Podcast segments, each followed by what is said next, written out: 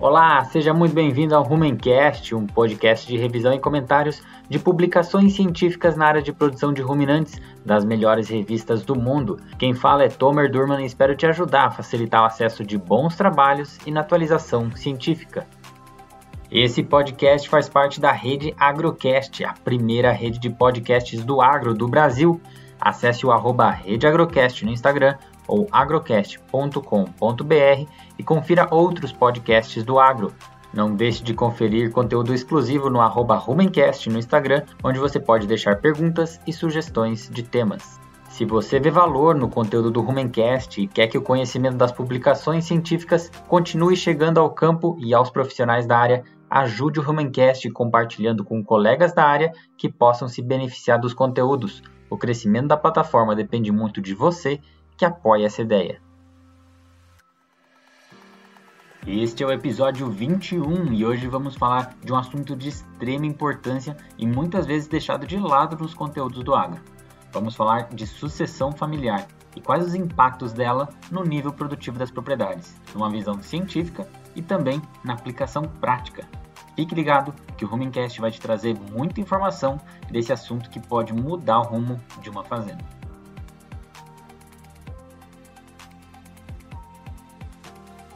A falta de sucessores jovens no Brasil tem chamado a atenção de técnicos e de pesquisadores. Historicamente, se tem observado uma migração grande, principalmente dos jovens, para áreas urbanas. Para se ter os números, segundo o IBGE, nos últimos 50 anos, a população brasileira de pessoas com menos de 29 anos que vivem em áreas rurais caiu de 46% para só 16% o que já mostra que algum problema na sucessão das propriedades rurais poderia acontecer. Alguns pesquisadores no Brasil resolveram estudar quais os principais fatores que influenciam o processo de sucessão na agricultura familiar no Brasil. O trabalho é de autoria de Foguesato e colaboradores, publicado em 2020 na revista Land Use Policy. Partindo direto para os resultados, uma análise estatística descritiva e um modelo de regressão logística demonstrou que os principais fatores incluem a renda da fazenda, o número de membros da família, o tamanho da fazenda e a presença constante de ações voltadas ao incentivo à sucessão. Mas é necessário uma interação entre os fatores. Eles, em isolado, podem não ser suficientes, ou seja, não é porque uma fazenda é grande ou pequena que vai definir se a sucessão vai acontecer. Os outros elementos têm que estar presentes. Você está ouvindo o Rumencast, o podcast pioneiro em revisão científica de ruminantes. Para falar sobre as novidades nas pesquisas nessa área social do meio rural, conversei com um pesquisador que trabalha nessa linha de pesquisa e traz algumas novidades na ciência social da associação familiar. Converso hoje com o professor Ferik Istvan Pankut, professor e pesquisador na Universidade Estadual de Maringá, Professor Fering, muito obrigado por aceitar o convite do Rumencast. Eu que agradeço, Tomer. É um prazer estar aqui com vocês. Obrigado pelo convite. Bom, hoje a intenção é estar falando de algumas áreas da pesquisa que nem todos têm contato e convívio. Então, a gente vai falar bastante de um aspecto social, que também é pesquisado, e o seu grupo de pesquisa tem sido uma das referências no assunto. Só para saber mais ou menos há quanto tempo essa linha de pesquisa tem feito parte do seu, dos seus trabalhos e, e como que esses aspectos sociais nas propriedades têm motivado vocês a estar fazendo esses trabalhos? O que, que te chamou a atenção nesse tema? Então, Tomer, esse na verdade é um tema que eu trabalho já há muitos anos, desde o meu doutorado, é, quando eu investiguei a questão da, da informalidade na produção de leites, eu já entendi que muito do que acontecia no sistema de produção ele depende é, das características de quem toma decisões, né? E nesse caso a gente está falando do produtor rural e da família que está quase sempre ali com ele. Então, a gente está trabalhando com isso já desde 2007, foi quando eu terminei o meu doutorado. E, então, já fazem aí alguns anos que a gente considera essas questões sociais para analisar os sistemas de produção animal. É bem interessante. E as instituições de extensão rural, eles conseguem usar esses dados para melhorar a abordagem, por exemplo, saber se o nível de escolaridade dos produtores vai interferir, por exemplo, na tomada de decisão, quantos membros tem cada família, se dá para tomar uma estratégia diferente com cada propriedade. Como que isso pode ajudar? Então, a ideia é justamente essa, Tomer, porque toda a teoria que a gente trabalha e, consequentemente, a aplicação dessa teoria, ela diz que a tomada de decisão ela é feita com base em características internas do sistema de produção. Né? Então, por exemplo, tamanho da propriedade, é, genética que é utilizada, sistema de produção, é, mas ela também é influenciada pelo, por fatores externos, então, por exemplo, condições de mercado, legislações, é, e também por questões é, do tomador de decisão e de suas famílias. Então, a gente é, entende que a análise conjunta desse ambiente externo, do ambiente interno, do sistema de produção e das características sociais e às vezes até o que a gente chama de socioeconômicas do produtor rural e da sua família, elas é, explicam em parte por que, que se toma determinadas decisões né, de aumentar a produção, de reduzir a produção, é, de mudar de atividade, de não investir em tecnologias ou de investimento em tecnologias. Então, se a gente não entende essas três características, fica difícil a gente entender por que, que ele toma determinada ação. A, a nossa ideia é que os é, órgãos de assistência técnica, extensão rural, sejam eles públicos, sejam eles privados, ou até nós dentro da academia, que a gente, a partir dessas características, a gente consiga avançar, dar um passo a mais do que se a gente analisar só as características de produção. Então, alguns fatores bastante importantes é, que nós temos considerado é justamente o que você falou, né? A idade do produtor, o grau de escolaridade, a experiência que ele tem com a atividade, a, a, a rentabilidade da atividade, todas essas características elas determinam é, em grande parte as decisões que são tomadas. E a nossa intenção é que a gente consiga estudar um grande número de produtores e que esses produtores sejam agrupados em grupos, né, grupos que apresentam características semelhantes para um conjunto de, de variáveis, entre as quais as sociais. E a gente entendendo esses grupos um pouco melhor, a gente consegue definir estratégias para eles de forma mais adequada. Porque um grande uma grande dificuldade que a gente tem hoje, primeiro, é quando a gente desconsidera essas questões sociais. E se a gente desconsidera, é difícil a gente traçar alguma política, traçar alguma estratégia. E segundo, que se a gente coloca todo mundo dentro de, um, de uma estratégia só, ou de uma, uma política só, a gente pode estar tá, é, penalizando parte desses produtores por não atendê-los. Então, quando a gente segrega eles em grupos e esses grupos apresentam produtores com características semelhantes, a gente tem maior chance de acertar nessas estratégias. Não, perfeito. A intenção, então, é tentar manter o máximo de famílias na atividade e não é, tá deixando de lado, de repente, alguém que não faz parte de, um, de uma estratégia só, né? Isso. É, Poderia compartilhar algumas, alguns dos resultados que o grupo de pesquisa de vocês tem levantado? Sim, Tomer. É, se a gente olhar sobre a ótica é, do produtor rural e das famílias, a gente tem tido resultados bastante interessantes e a gente vem acompanhando esses resultados aqui no Paraná desde 2012, 2013. Então, todo ano, às vezes até mais de uma vez por ano, o nosso grupo sai a campo e faz um levantamento com esses produtores. E alguns dados que são assim bastante recorrentes em diversas regiões do estado do Paraná, que é o nosso foco nesse momento, é, são características relacionadas, por exemplo, à idade do produtor né, e ao grau de escolaridade.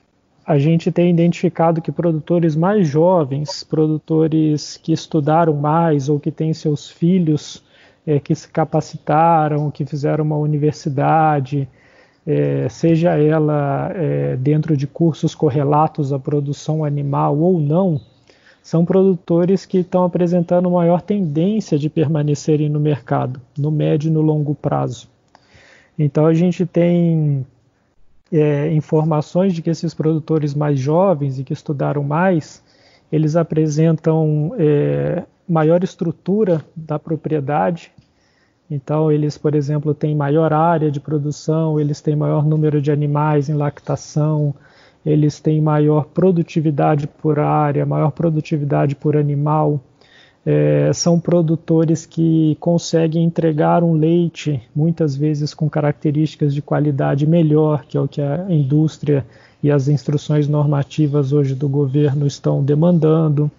E um outro trabalho também bastante interessante, que a gente é, teve resultados é, recentes, é que esses produtores também com essas características são produtores que têm apresentado maior sustentabilidade, tanto do ponto de vista econômico quanto do ponto de vista ambiental.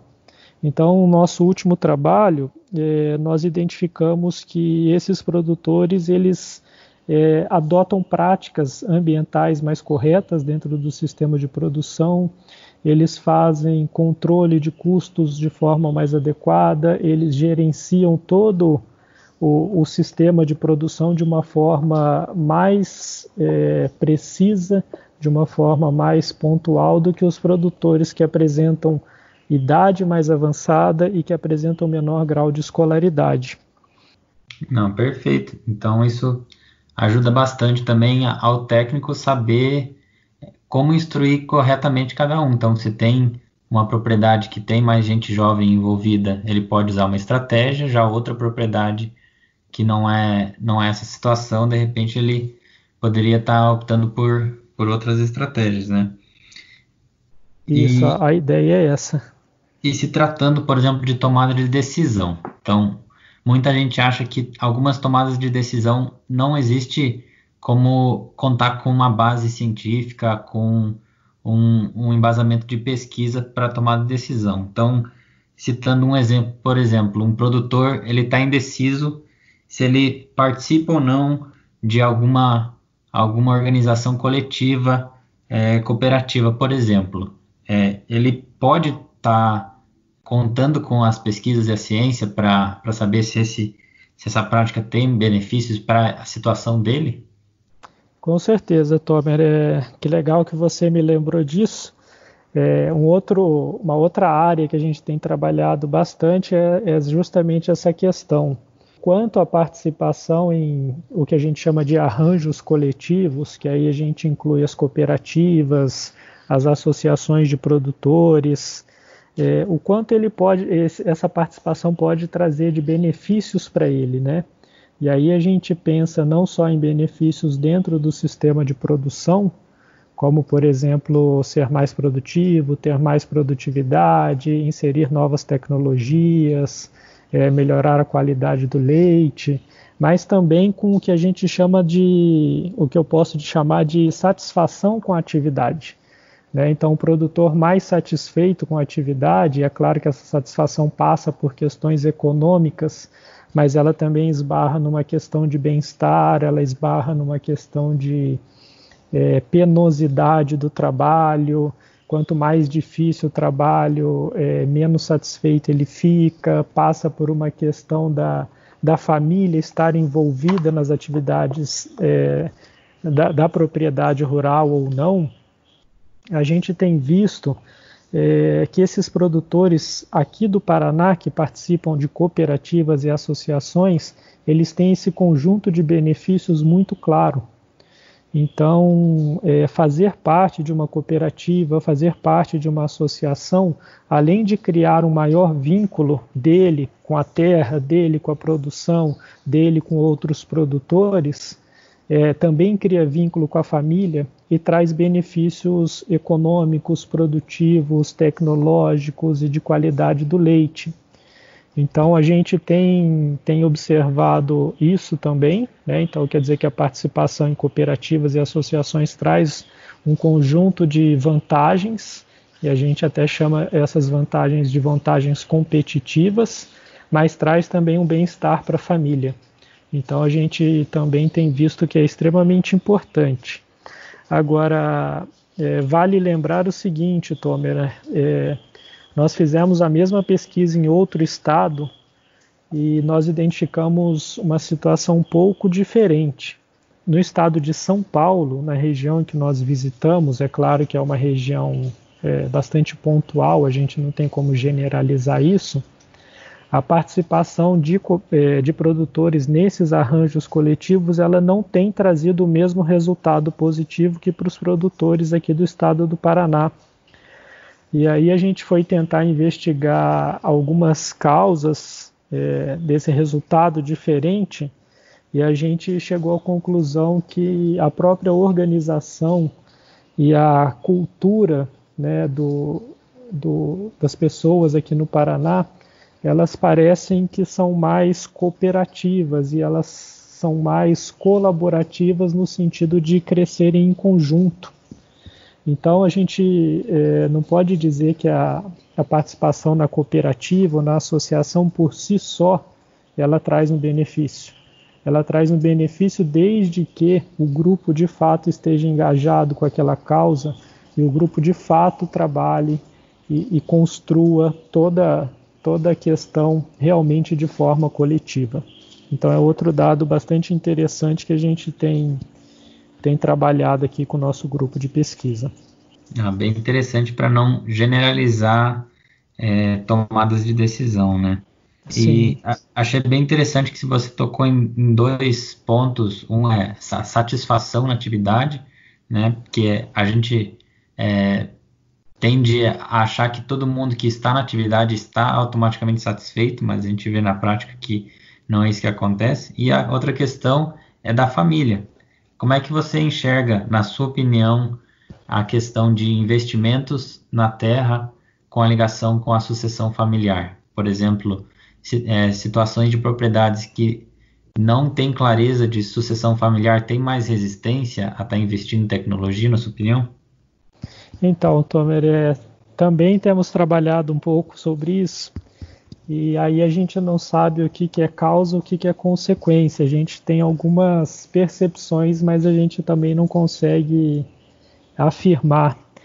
Né? O que a gente observou em um trabalho sobre sucessão familiar é que os produtores é, que já trabalham com a sua família e que tem grande parte do, da mão de obra gerida por membros é, da mesma família, né, filhos, é, eles são produtores que, mesmo tendo condições piores, muitas vezes econômicas, e talvez maior penosidade no trabalho, penosidade no sentido de que é mais difícil para eles, é um trabalho mais pesado, muitas vezes porque não investem em tecnologias, porque é pouca gente para trabalhar.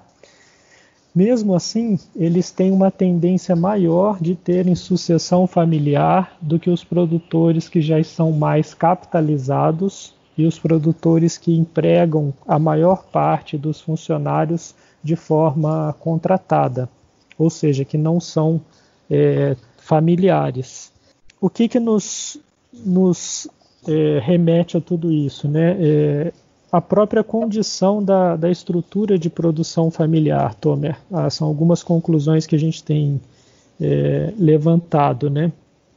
Muito embora elas ainda precisam ser discutidas melhor. Mas parece que, que o produtor familiar ele está mais preso à terra no sentido positivo da palavra é, e ele tem maior dificuldade, ele cria maior vínculo àquele sistema de produção do que o produtor que não tem grande parte da mão de obra os seus familiares.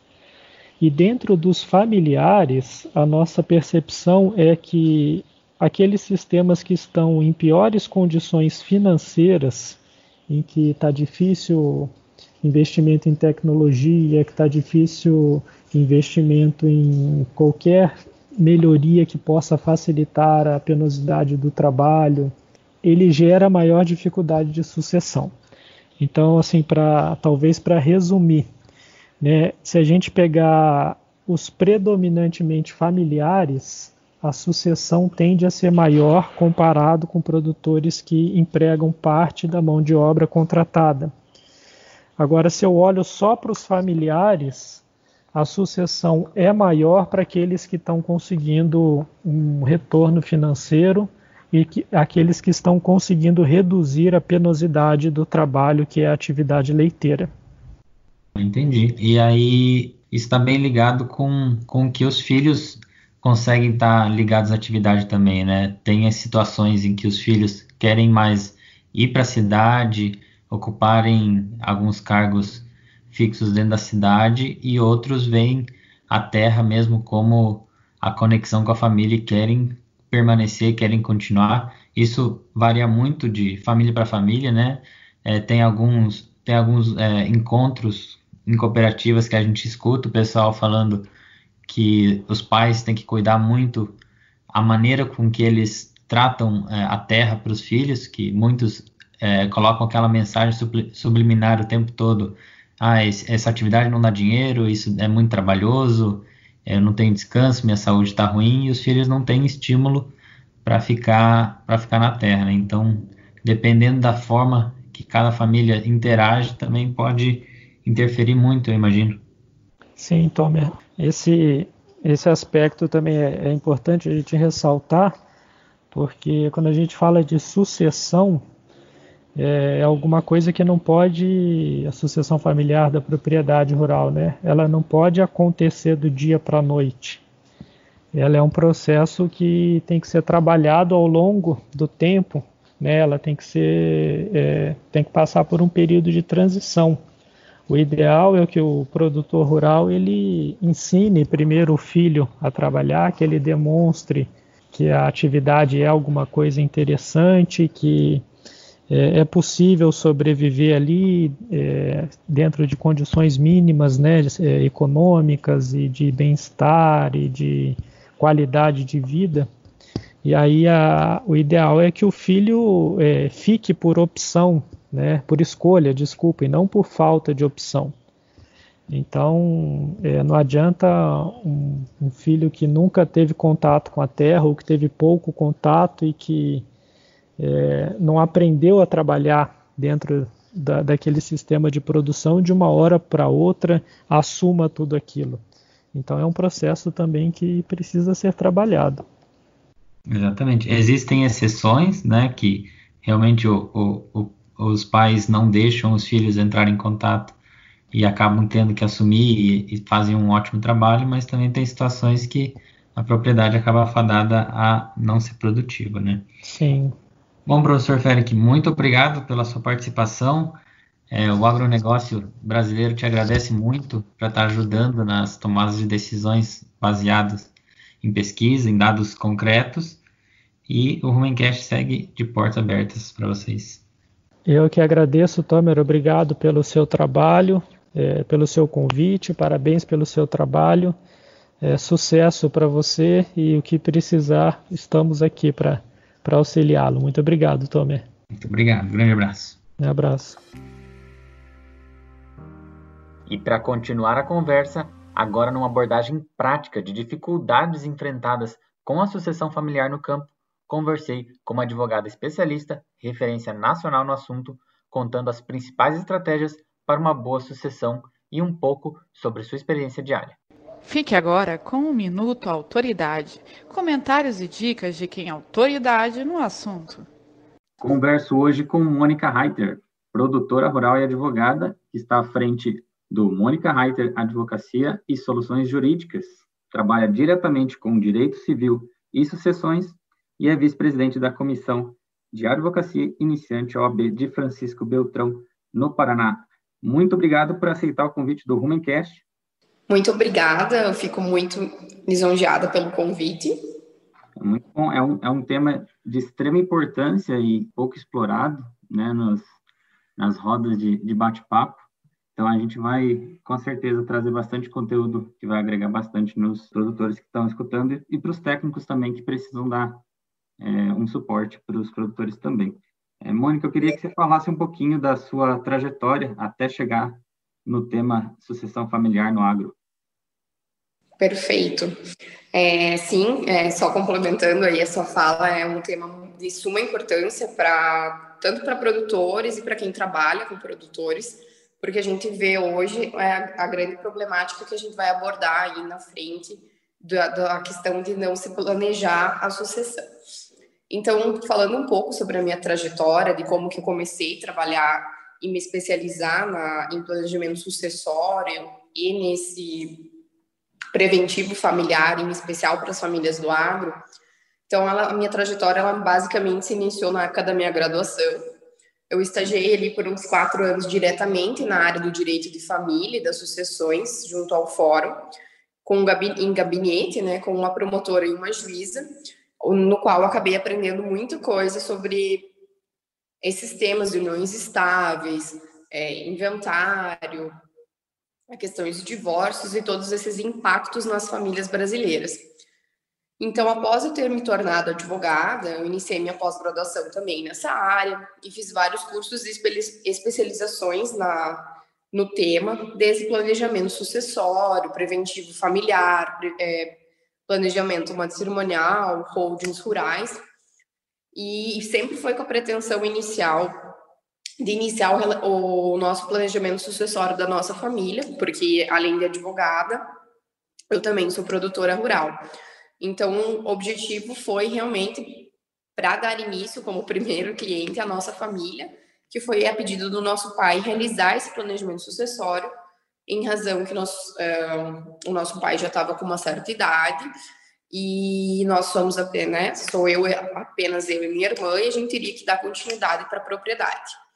Contudo, infelizmente, nesse meio tempo de inícios da fase do planejamento sucessório que nós iniciamos para a nossa família, o nosso genitor veio a falecer, nos deixando com, com aquele grande problema das famílias brasileiras, que é ter que ir, ter que realizar um inventário e ter um grande problema de carga tributária.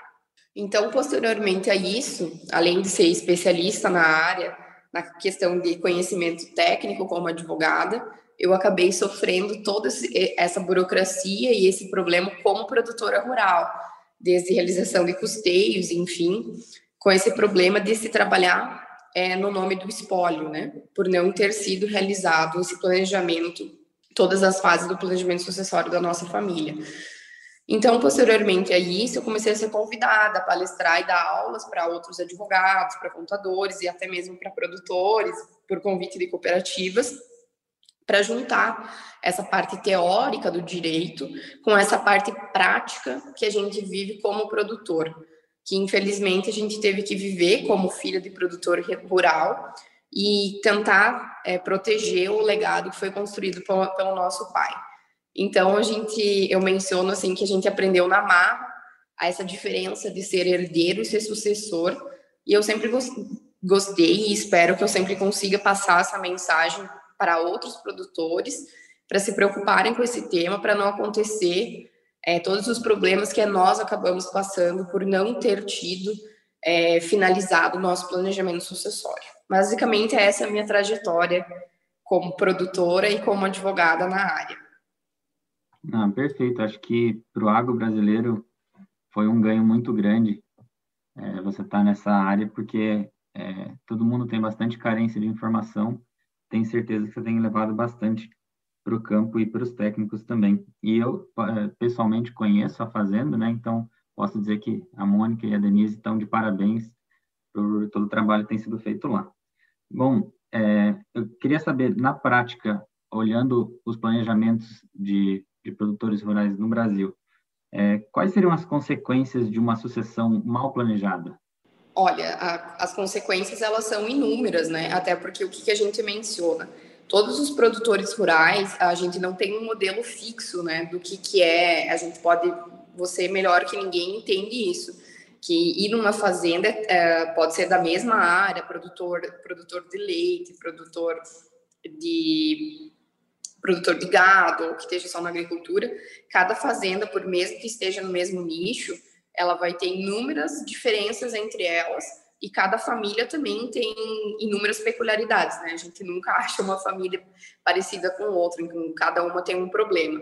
Então, um dos problemas de, de não se planejar é, às vezes, olhar para a solução que foi realizada por outra família e achar que aquilo ali vai se encaixar para a sua. Isso realmente é catastrófico, não dá certo. É a mesma coisa de eu querer pegar a dieta é, de outra de outra fazenda e tentar aplicar na minha, que eu não vou ter o mesmo resultado. Então, um dos primeiros erros uh, de todas essas pessoas, é, é, no Brasil principalmente, é fugir do tema da morte. Hoje a gente vê que o, brasileiro ela, é, tem essa, essa cultura de não gostar de falar sobre o evento morte, por mais que seja uma das únicas certezas que a gente tem. E isso a gente vê por dados pelo, pela, pelo número baixíssimo de testamentos que são feitos e até a gente vê, assim, muitas uh, pessoas que, que me procuram e falam, eu não sei como conversar com meu pai sobre isso, porque ele já fica bravo e fala, ah, você está querendo me matar para já começar o planejamento sucessório, tem tempo. E hoje a gente vê, em especial agora no período da, da Covid, nessa pandemia que nós vivemos, que a gente tem que estar preparado para isso, porque, infelizmente, a morte chega a qualquer um de nós, independente da idade, então, a gente tem que pensar em, em o que nós temos e que, de que forma isso vai ser dividido, como que a gente vai estar amparando os nossos herdeiros e a continuidade das nossas propriedades. Então, esse é o principal erro, é de não se pensar na questão da morte, logo você nunca vai planejar nada, né? Então, essa a sucessão ela não está relacionada apenas também com a morte por si só, né? Pela morte do patriarca, pelos pais, pelos donos da, da propriedade, que deu início ali aos negócios da família, mas também essa passagem de bastão. Hoje nós temos culturas, uh, algumas, algumas cidades que já se passa a propriedade, a administração para os filhos a partir dos 60 anos, mesmo estando em total capacidade de dar continuidade nos negócios, mas já vem se introduzindo os filhos no, no negócio. Então, isso é um planejamento sucessório, não é só se pensar é, na morte, mas na passagem de bastão ainda em vida também, de preparar esses herdeiros para serem verdadeiros sucessores, né? Então, essa sucessão não planejada, ela pode ocasionar vários problemas. Além do luto e do momento delicado que a família passa quando perde um membro, a propriedade ela vai ter que, ela vai continuar funcionando, ela precisa ter essa continuidade. Então não se tem tempo e isso a gente viu muito na prática. A gente não tem tempo de ficar sentada no sofá chorando porque a propriedade está andando. Isso aconteceu com nós. Era três dias depois tinha que estar tá resolvendo problema de custeio, coisa, é, questões no banco. Os animais não sabem que que alguém morreu e que você está triste, que você não vai para a propriedade. Então, enquanto me menos planejado foi esse momento, mais dolorido e mais difícil é, porque existem inúmeras burocracias no Brasil, em especial de custeio com banco, é questão de, de venda de, de, de, insumos e tudo, nem sempre é muito fácil, né? Nós tivemos sorte porque tivemos uma grande assistência da cooperativa em que nós trabalhamos. Mas, normalmente, quem não está dentro de uma cooperativa e está fazendo todas essas atividades é, de forma particular ou da depender também da cooperativa que se vende, não se consegue trabalhar no espólio por muito tempo. Desde emissão de CADPRO, enfim, quem passou por isso sabe um pouquinho do que eu estou mencionando, desses problemas burocráticos. Então, além dessa, desse problema burocrático de dar continuidade para a propriedade, a gente também vê que tem vários herdeiros que eles não têm conhecimento técnico para dar essa continuidade, que isso acabou acontecendo com nós, porque nós estávamos num período de aprendizado, mas a gente não tinha capacidade, técnica de, naquele momento, dar continuidade sozinhas. Então, a gente teve que fazer do jeito que a gente entendia por correto e procurar ajuda de profissionais, como foi né, o teu caso, é, que e ajudarem a gente, mas nem todo mundo tem é, essa visão de pedir ajuda e de buscar pessoas com capacidade técnica para ajudar na propriedade. E isso é um dos problemas também, por não terem herdeiros preparados, de que às vezes as propriedades acabam vindo à falência e não terem produtividade e lucratividade. Então, além disso, também tem os casos de inúmeras brigas familiares que a gente vê, de briga de irmão, que em razão do, de ter que trabalhar no, num espólio sem ter organizado isso, é, começa essas brigas familiares por terras, pela administração em si só, quem que vai mandar, porque a gente sabe, é, tendo mais de, de um, um herdeiro, isso tem que ser organizado quem é responsável pelo quê. E normalmente, é, se não foi feito um planejamento, isso vai dar uma discussão muito feia na família. E essas brigas familiares acabam acontecendo que a gente sabe que é dispersão de patrimônio. Tem algum um filho, algum herdeiro que não tem interesse na propriedade, quer vender a propriedade, falta capital para o outro comprar a parte do irmão que está querendo vender e esse patrimônio acaba saindo da propriedade. E essa dispersão de terras também, da propriedade por si só, às vezes não vem ocorrendo só por causa de brigas familiares, mas pelos inúmeros custos que nós temos hoje no Brasil para se fazer um inventário. Porque existem custos é, para fazer, tem as custas processuais ou as custas do cartório, tem os honorários do advogado que vai fazer esse inventário e o aterrorizante TCMD, é, que atualmente no Paraná é 4%. Então, as terras hoje vêm sendo avaliadas em valores exorbitantes. Nós hoje sabemos o preço que está para comprar, para aquisição de uma propriedade. E normalmente, quando alguém vem a falecer, normalmente não é algo esperado, né?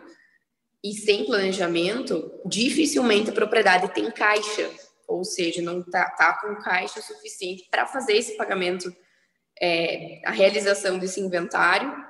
E muitas vezes não se consegue operar por muito tempo no espólio e, e os herdeiros são obrigados a fazer esse inventário e acabam tendo que vender propriedade, vender, vender área ou até desligar algum nicho da fazenda. Por exemplo, quem está, que nem nós somos diversificados, né, que trabalhamos com leite, gados de corte e agricultura, às vezes tendo que fechar um desses um desses ramos para conseguir ter caixa para é, formalizar o, o, inventário. Então, isso nós vemos hoje como um grande problema, é, quando não se planeja essa sucessão, é essa questão principal, a briga entre os herdeiros, a não preparação dos herdeiros para serem sucessores, porque ser herdeiro não é necessariamente ser um sucessor, porque você tem que saber dar continuidade para o negócio, e os custos muito elevados.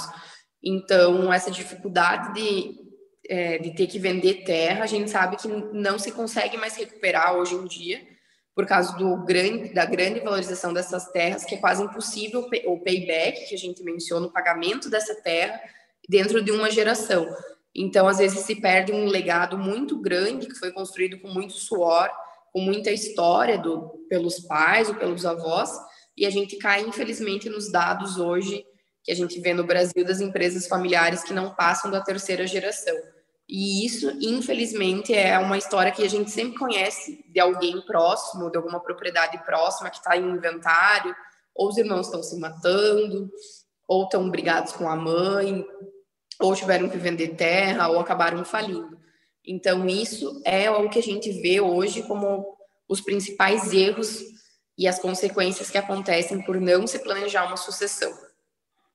Perfeito. Então, tudo tem que ser planejado a longo prazo, né? Não só pensando em longo prazo, é, falando de 5, 10 anos, mas é, para a propriedade ela continuar existindo por várias gerações, né? Então, para não ter o risco também da próxima geração acabar num momento curto de tempo colocando né, em, dificuldade financeira uma propriedade que teria todo o potencial de continuar sendo produtiva, continuar crescendo, né? E, na sua opinião, desde que você começou a trabalhar com isso até o momento, você acha que é um tema que era pouco explorado e hoje se fala mais?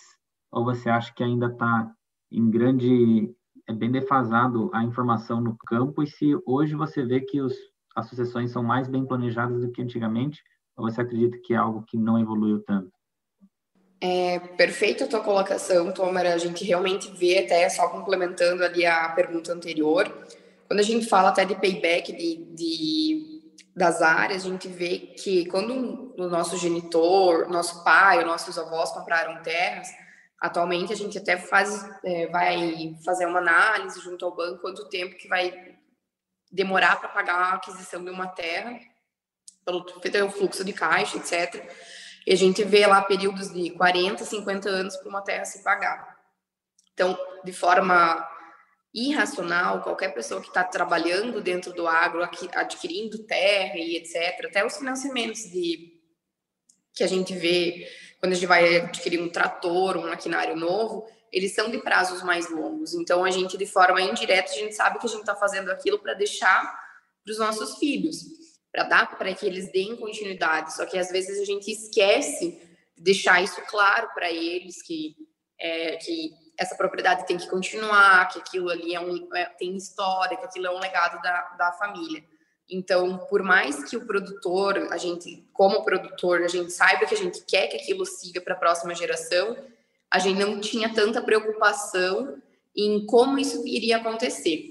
Hoje, é, respondendo a tua pergunta, é, a gente vê que existem um, algumas famílias que estão se preocupando com isso, porque primeiramente estavam as pessoas estavam planejando muito a questão tributária, né, da, da propriedade.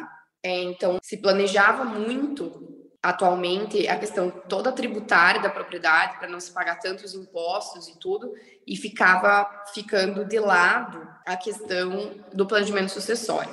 Então hoje a gente vê que infelizmente a preocupação ainda não é tão grande. É, quem está se preocupando são alguns produtores que eles vêm se profissionalizando a propriedade, vêm entrando em, em programas uh, de planejamento tributário, vem se preocupando com sustentabilidade, etc., e participando de workshops, e acabam escutando um pouco sobre o planejamento sucessório e sobre o preventivo familiar, e acabam aplicando isso dentro da propriedade. De conversando né, nas, na, nos almoços de domingo que existe essa preocupação. Só que, infelizmente, hoje a gente sabe que muitas pessoas têm a informação e postergam. Não, eu, tenho, eu sei que eu tenho que organizar isso mas deixa para frente, deixa para frente. Infelizmente, nesse meio tempo que foi o que aconteceu conosco, acaba acontecendo a morte de alguém. Então, hoje, as propriedades a gente vê que vem melhorando muito comparado com as gerações anteriores, que essa preocupação vem vindo e vem vindo às vezes, muitas vezes, dos próprios futuros sucessores, de buscarem os pais e falarem, viu, vamos organizar isso, eu preciso da tua ajuda, porque senão eu não sei se vou conseguir dar continuidade, porque tá tendo inventário, tá muito caro. É, acho que a gente precisa se organizar. E às vezes também isso vem da, da própria, dos próprios uh, patriarcas que a gente diz, né? Quem, quem tá na, na propriedade pensando nessa passagem dos filhos. É, normalmente, é, eles vêm por questões de terem. Hoje, infelizmente, é assim que funciona eles viram alguma pessoa, algum colega de profissão ali, um outro produtor, um vizinho, é, sofrer com essa falta de planejamento, ou porque participaram de palestras, mas normalmente é porque viram assim, ah, o vizinho teve que vender terra por causa do inventário, e começam a se preocupar em razão de ver o sofrimento ou a dificuldade que outros produtores estão passando, estão passando nesse sentido de não terem se planejado. Então, a, a questão é nunca esperar para tomar uma decisão em cima da hora, né? E sim fazer um planejamento, é. assim como qualquer outra estratégia da fazenda, né? E outra questão que vem, vem fazendo com que os produtores venham pensar é quando o problema chega na sua família. Infelizmente, não é só observando o outro, mas são, não são problemas diretamente, às vezes, ligados com a morte de um membro, mas é desde problemas da chegada de filhos fora de casamento, que as pessoas se preocupam de como que vai acontecer essa divisão da propriedade, é, a questão de divórcio de algum membro da família, que às vezes o filho se divorcia e acaba, é, acaba sendo perdido, né? Algumas áreas para a esposa ou para o genro ou para a nora, ou as uniões estáveis dos filhos, que, ou até mesmo namoros, enfim, são essas questões do direito de família em si que trazem reflexos financeiros e na tomada de decisões, quando a gente, os produtores veem pessoas de fora vindo dentro é, desse, desse, núcleo familiar, dessa família, tomando decisões, né, que a gente sempre brinca, é o genro e a nora sentando na mesa e tomando decisões. Então, hoje, os problemas que nós vemos das pessoas estarem se preocupando é isso, ou verem os problemas dos outros, ou estarem passando por esse problema. Então, por mais que o problema já tenha chego, às vezes se consegue diminuir todo esse prejuízo e se preocupar dali para frente em ter um planejamento organizado para que não venha ter esse problema novamente.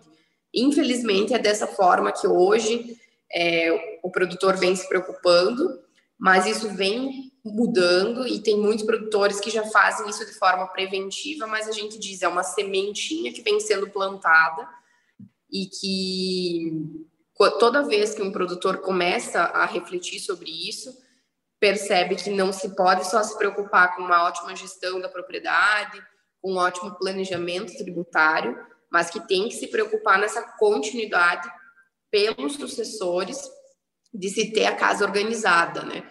De como que isso vai acontecer para que não tenha essa dispersão de patrimônio ou realmente essa venda de terra ou brigas familiares que acabem com esse legado. Ah, com certeza. Bom, Mônica, muito obrigado por ter aceito o convite do Rumencast. O agro brasileiro te agradece muito por toda a informação que você tem trazido para todo mundo que precisa muito de mais informação nesse tema e tenho certeza que você vai continuar ajudando ainda muitas famílias. Então, muito obrigado por aceitar o convite.